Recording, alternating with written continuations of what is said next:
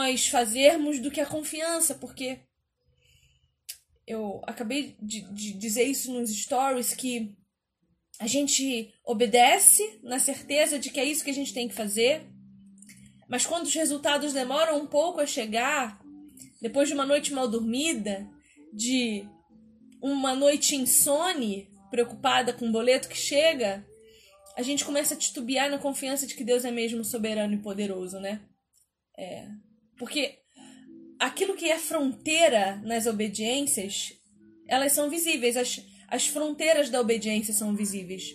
Deus diz: vai para a direita e você sabe onde fica a direita. Deus diz: ame as pessoas e você sabe o que é amar as pessoas.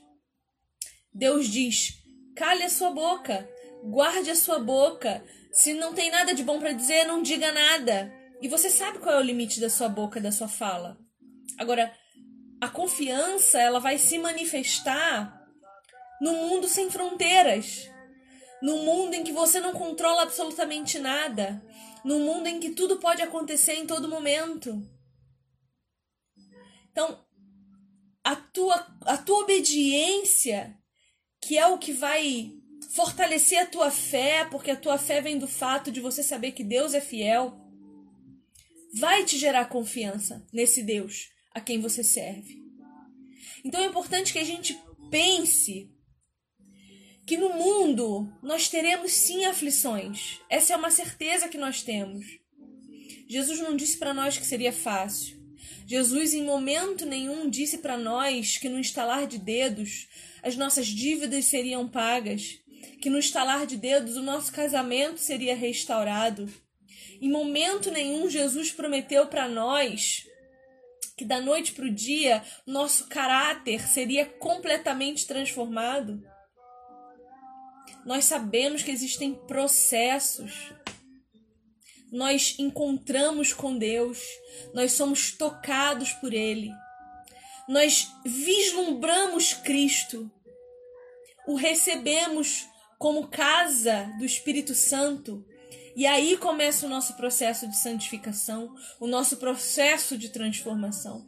Então Jesus, em momento nenhum, ele prometeu para nós que da noite para o dia ele mudaria todas as coisas. Não, ele disse: deixa tudo o que você tem e me segue. E quando ele diz deixa tudo o que você tem, ele não está dizendo da sua casa, do seu dinheiro, do seu carro. Pode ser que seja? Pode, se são ídolos para você. Mas quando Jesus diz, deixa tudo e me segue, ele está dizendo, larga para trás o teu orgulho, larga para trás a tua desobediência, larga para trás o teu desamor, a tua desesperança. Deixa para trás aquilo que tem te atormentado, te afligido. Permita que eu seja o Senhor da sua vida. Permita que eu domine e governe tudo aquilo que tem te feito mal. Porque a gente saber que Deus é soberano sobre o mal não transforma o mal numa coisa menos assustadora. Tudo bem você ter medo. Tudo bem você se sentir aflito, porque é isso que Jesus disse que nós sentiríamos: aflição.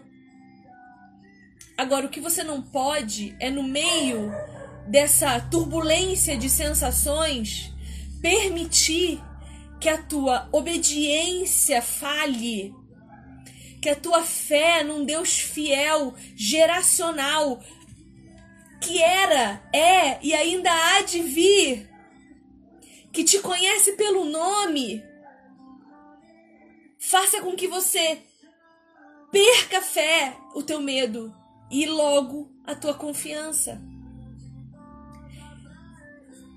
Então o que eu digo para você é assim, ó. Tudo bem você duvidar no meio do furacão. Mas não permita que o furacão segue você. Porque a tua descrença, ela vai entrar entre você e Jesus. A tua incredulidade, ela vai fazer com que você não enxergue Jesus adiante. Mas a tua fé, ela coloca Cristo entre você e os seus problemas, para que você veja Cristo e não seus problemas. Quando você obedece aquilo que Deus está dizendo para você obedecer, o Senhor começa a parar as arestas. Ele começa a ver, bom, eu posso confiar no pouco. Deixa eu dar mais um pouco para ver se aguenta. Deixa eu colocar mais um pouco para ver se me honra. Deixa eu confiar mais um pouco da mordomia de tudo que eu tenho para ver se é honesta, se é fiel, se é leal a mim. Essa noite um texto de Malaquias me perturbou. Se você tá com a tua Bíblia, abre lá em Malaquias, por favor. O texto de Malaquias, no capítulo 2, vai falar uma coisa muito grave a respeito de infidelidade. Capítulo 2, versículo 10 diz o seguinte: Eu separei um monte de versículo para ler e Deus está me mandando ler o Malaquias, meu Deus do céu. Malaquias 2, versículo 10 vai dizer o seguinte: Nós não temos o mesmo Pai? Não é o mesmo Deus que criou todos nós? Então por que nós somos desleais um, uns para com os outros, profanando a aliança dos nossos pais? E ele está falando aqui das alianças que fizeram os nossos pais da fé com o próprio Deus. Foram feitas alianças de herança do reino de Deus sobre as nossas vidas que nós hoje desonramos. E veja mais o que Deus diz. No versículo 11, ele vai dizer: Judá, ou seja, o povo de Deus, tem sido desleal e abominação se tem cometido em Israel e em Jerusalém, porque o povo de Deus, Judá, profanou o santuário do Senhor, o qual ele ama, e se casou com a adoradora de Deus estranho. Se nós olharmos aqui numa visão macro, nós vamos ver que Deus está dizendo para nós: vocês estão se casando, criando laços, criando vínculos, fazendo alianças com pessoas que adoram deuses falsos e se você olhar para a história de Israel, você vai ver que todas as vezes que o povo se aliançou com adoradores de deuses falsos, os deuses falsos entraram no meio do povo. Então, quando nós não obedecemos a Deus, para que a nossa fé seja fortalecida na confiança de um Deus que é fiel, nós permitimos que o nosso coração seja roubado por deuses falsos. Nós permitimos que crenças falsas invadam a nossa vida. Nós nos afastamos daquilo que Deus pede para que nós sejamos. E aí, um versículo de Deuteronômio 5:29 vai dizer assim, ó: Quem dera vocês tivessem sempre no coração essa disposição para me temer e me obedecer a todos os meus mandamentos. Assim, tudo iria bem com vocês e com os seus descendentes para sempre. Deus está dizendo: obedeça os meus mandamentos, temam a mim e tudo vai bem com vocês e com seus descendentes.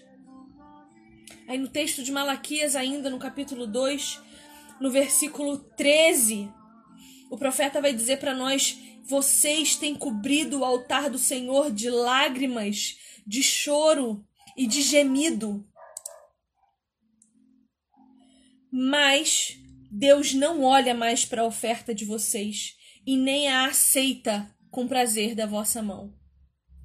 Nós estamos enchendo as igrejas de pranto, de choro, de emotividade, de lágrima, de excesso, de, de falta de obediência, de ausência de fé verdadeira, de ausência de confiança num Deus soberano. E Deus está dizendo: não, não adianta vir me ofertar nada de vocês, porque eu não quero. E ele vai relembrar Abel e Caim, em que ele rejeitou Caim, porque a oferta de Caim não era verdadeira, porque não vinha do seu coração. versículo 14 de Malaquias 2. E vocês ainda perguntam por quê? Por que Deus não me aceita? Por que o Senhor não tem aceitado as nossas ofertas? E aí Deus responde: Porque eu fui testemunha da aliança entre você e a mulher da sua mocidade, com a qual você foi desleal, sendo ela tua companheira e a mulher da tua aliança. Nós podemos aplicar esse texto a Cristo e à igreja. Deus foi testemunha da nossa aliança com Cristo Jesus enquanto igreja. E nós temos sido desleais com Ele.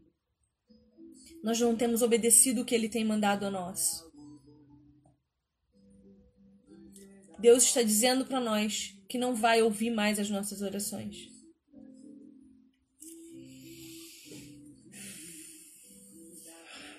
Bom,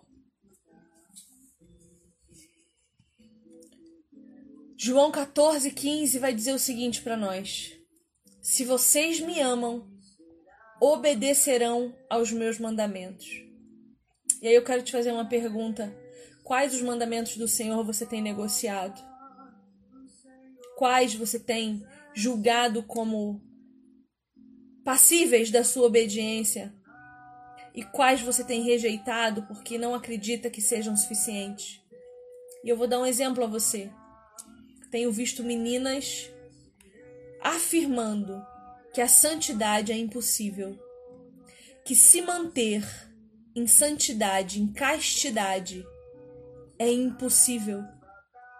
Meninas que estão tratando os seus corpos como objetos de prazer masculino, debaixo da falácia feminista de liberdade. Agora eu te pergunto: que liberdade é essa que te coloca sob o jugo de uma escravidão, tanto estética, quanto física, quanto emocional? Se você obedece a Deus e entende que quando Ele diz que sexo é consumação de casamento, e que casamento é aliança diante de Deus, aliança espiritual eterna. Você também vai entender que quando você se deita com qualquer um, você está gerando aliança eterna com essa pessoa. Você está carnal, mas você é espiritual. Você é espírito com Deus. A sua realidade hoje é, é carne, mas a sua verdade hoje é espírito. Não se permita enganar. Os teus desejos não são você. Por que, que tudo gira em torno de sexo se Jesus não abriu a boca para falar de sexo em momento nenhum? Jesus não discutiu sexo. Jesus discutiu santidade. E por que, que a gente só fala de sexo e não fala de santidade? Por que, que nós estamos subjugando os nossos corpos em detrimento da nossa alma? A gente está cada vez mais ferido. A gente está cada vez mais destruído. Os casamentos estão morrendo porque a gente entende que os nossos desejos e as nossas satisfações físicas definem quem nós somos. Casamento é propósito, não é emoção, não é amor. Casamento é aliança. O amor é uma consequência dessa aliança se nós somos capazes de amar a Cristo Jesus verdadeiramente, é porque ele fez conosco uma aliança. Porque se ele não tivesse vindo para fazer essa aliança conosco eterna, nós não seríamos capazes de amá-lo.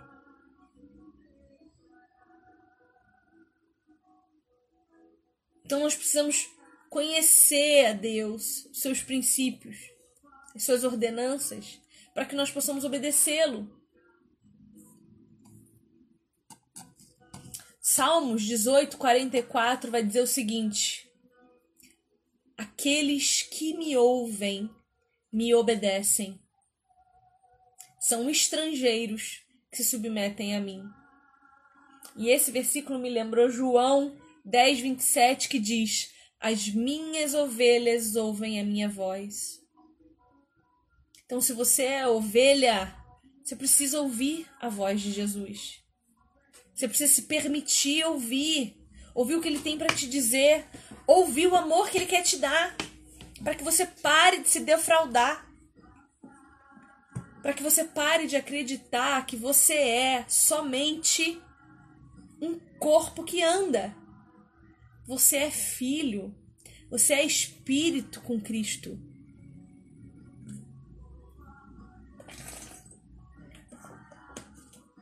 Porque se você não ouve Jesus, você não sabe nem o que ele tem para você. Aqueles que obedecem a Deus colhem a honra de Deus. Aqueles que honram a Deus colhem a honra de Deus. Você tem noção que é ser honrado por Deus? Ser honrado por Deus, o Criador de todas as coisas.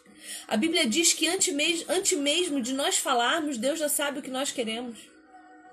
O Senhor conhece os teus sonhos mesmo antes de você os sonhar. E Ele pode realizar um por um, se você o obedecer. Se você seguir nos caminhos que Ele tem para você. Você já viu criança desobediente receber os melhores presentes no Natal?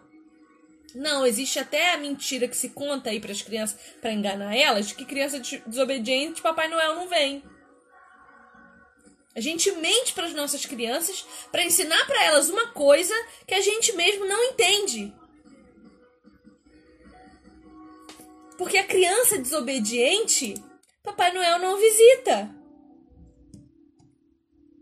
Mas a gente quer continuar desobediente recebendo a visita de Deus na nossa vida. Mesmo que você não entenda, obedeça, porque você vai entender depois. Olha para trás, para sua jornada. Olha para o que você já fez e as respostas que Deus te deu. Olha para trás e lembra das vezes que você obedeceu ao Senhor e ele respondeu você sem nem você pedir, só pelo fato de você estar debaixo das ordenanças dele. Um povo desobediente é um povo perdido. E aí, em Lucas 6,46, Deus vai dizer o seguinte para nós: Por que vocês me chamam Senhor, Senhor e não fazem o que eu digo? Nós estamos lotando as igrejas, gritando santo, santo, santo, lindo, lindo, lindo. E quando a gente sai de lá, a gente não obedece a nada do que a gente ouviu. A Bíblia é a palavra de Deus, porque ela é a voz de Deus para nós. Então, se a gente não ouve a voz, palavra de Deus, a gente pode falar Senhor, Senhor, o tanto que a gente quiser, que quando a gente chegar lá no céu, Jesus vai estar com um livro da vida na mão. Qual o seu nome, querido? Ah, oi Jesus, meu nome é Viviane. Não tá aqui não, não te conheço. Porque as minhas ovelhas ouvem a minha voz e me obedecem. Eu não te conheço.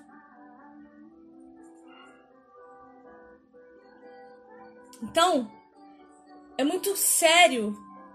E a gente não leva a sério o que é sério. De obedecer aquilo que Deus nos manda fazer. E é básico.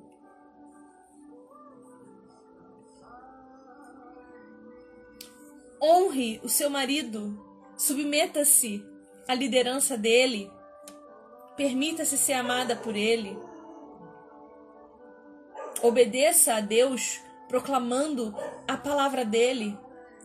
Você tem muito medo e muita vergonha de falar de Jesus para as pessoas, mas você não tem medo nem vergonha de falar de BBB, de mentir.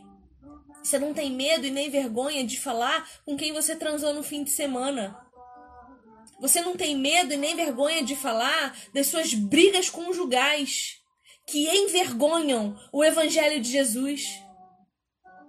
Mas você tem medo e tem vergonha de dizer que serve a Cristo. Porque talvez você realmente não sirva. Porque talvez realmente Jesus não saiba quem você é. Então reveja o seu comportamento. Reveja quem você tem sido. Tiago 1, 22 vai dizer o seguinte: Sejam praticantes da palavra e não apenas ouvintes, porque vocês assim estarão enganando a vocês mesmos. Queridos, deixa eu falar uma coisa. Nós estamos vivendo uma geração que engana a si mesma, porque pega versículos soltos os encaixa nos lugares em que são mais convenientes e, e, e sequer sabe o que o texto e o contexto inteiro querem dizer. É como eu dizer assim, ó.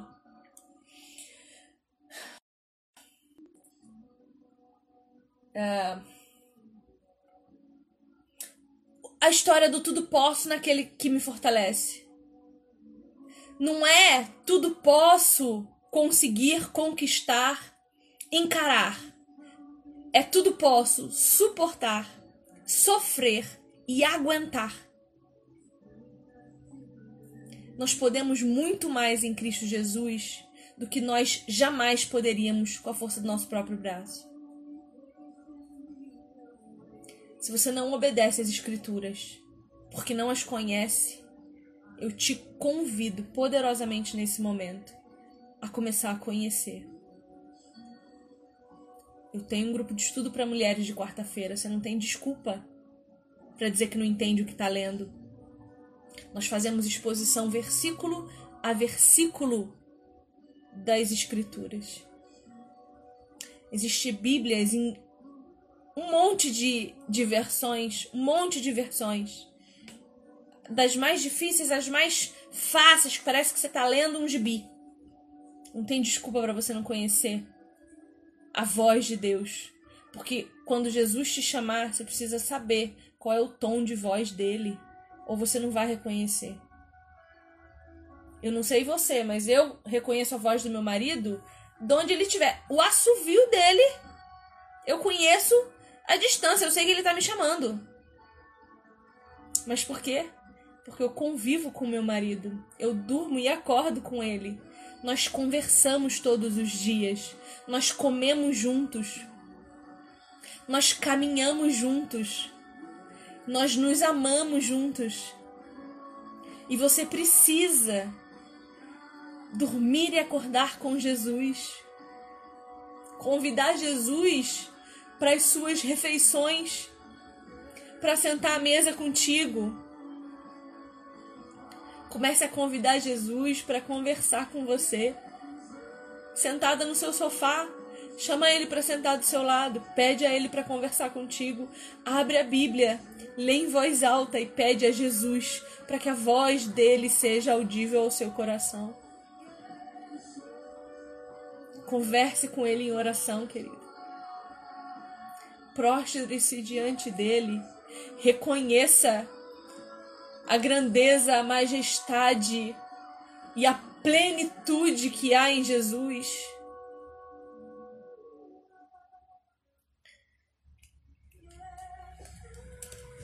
Se você não buscar comunhão com Deus, você não tem como conhecer Deus. Se você tem o hábito de estar com as pessoas que você ama, crie os mesmos hábitos com Jesus. Porque Jesus não é um, um espírito vagante. Jesus é uma pessoa. é uma pessoa como seu cônjuge é, como seu melhor amigo é, como os seus pais são. E se você, se não consegue manter comunhão com as pessoas à sua volta, você vê que o relacionamento esfria e acaba, você não pode permitir que o seu relacionamento com Deus esfrie e acabe. Porque você precisa dele para viver. Se você obedece os mandamentos de Deus, isso aumenta a sua fé. E a sua fé vai gerar em você uma confiança inabalável num Deus fiel, num Deus que ama o seu povo, que o conduz nas batalhas.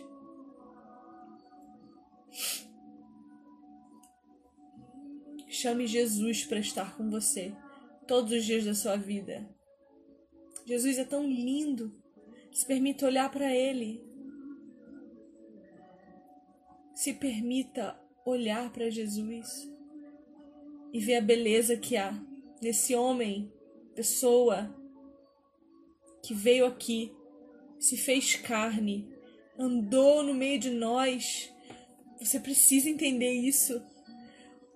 Jesus se esvaziou. Jesus Deus glorioso se esvaziou, andou no meio de nós, se fez homem, para que nós pudéssemos ter para onde olhar.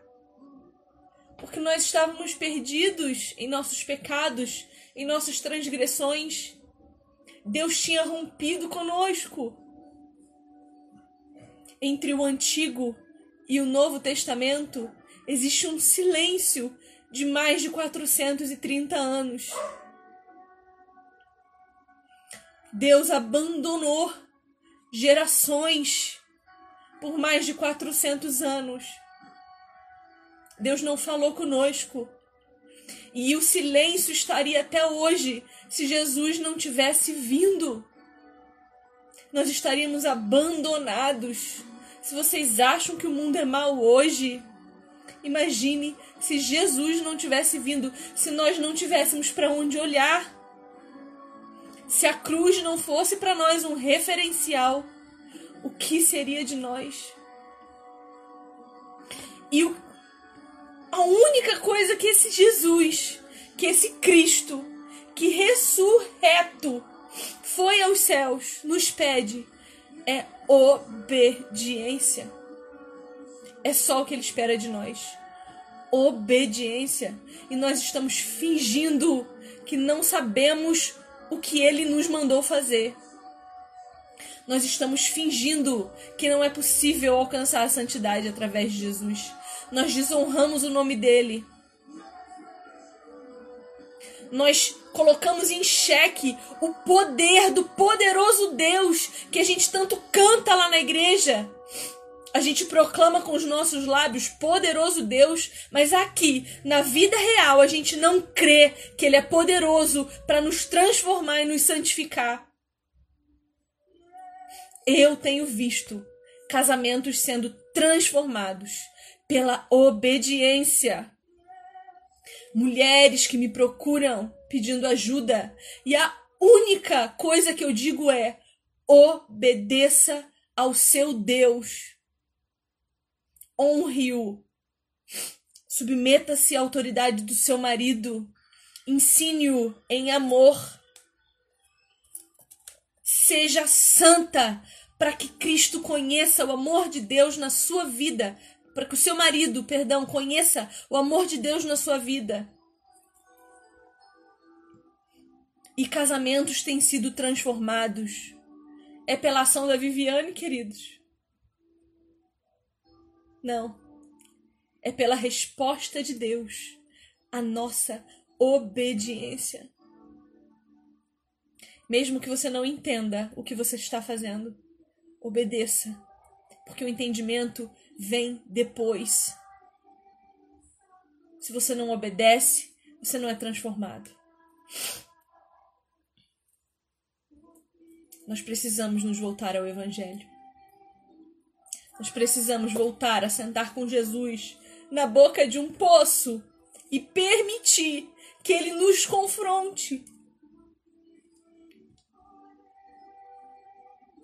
É preciso que nós nos arrependamos. Em nome de Jesus, eu vim hoje te pedir para permitir que Jesus sente com você e te confronte.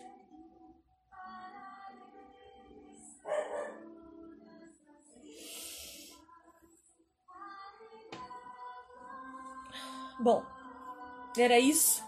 Já comecei avisando que eu tô emotiva, né? Então, Deus é bom demais. A gente precisa se voltar para Ele, parar de olhar para os homens à nossa volta e olhar para o único homem que veio à Terra, santo perfeito, que não nos trai, que não nos decepciona, que não nos envergonha, que nos honra, que por mais que nós soframos, nos abraça, nos acolhe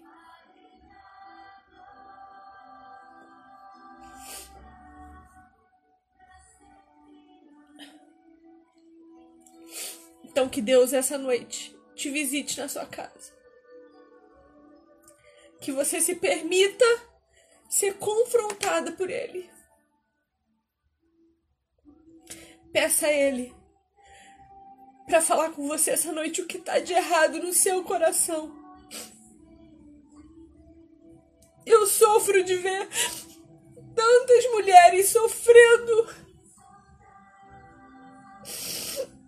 porque esqueceram quem são, porque se perderam no meio do caminho, porque não reconhecem mais Deus, não sabem mais quem Deus é, porque não o obedecem mais. Então, essa noite eu peço, permita que Jesus sente com você à mesa e confronte o seu pecado, para que você saiba quem você é. Amém? É isso, tá? Vou parar por aqui, senão não, não paro mais. Eu amo vocês. Eu tô aqui para servir vocês. Contem comigo. Para o que vocês precisarem. A todo tempo. Tá bom?